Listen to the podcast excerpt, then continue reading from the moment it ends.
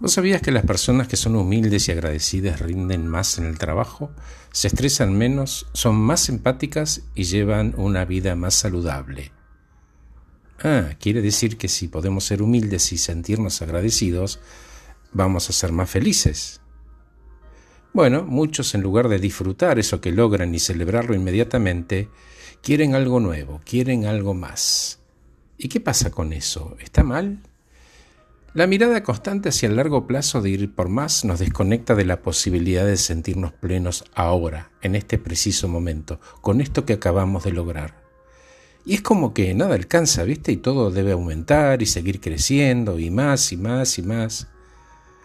Ojo, dicho esto, cuidado que la idea de la evolución constante no está ni equivocada ni es mala pero lleva un camino peligroso de lo nuevo es mejor que lo viejo, necesito más, hay que producir sin parar.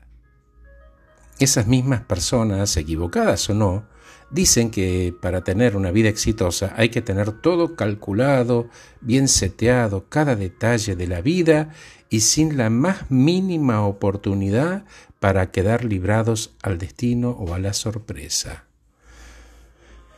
En mi opinión, perdieron el disfrute que representa la sorpresa que significa interactuar libremente con la vida.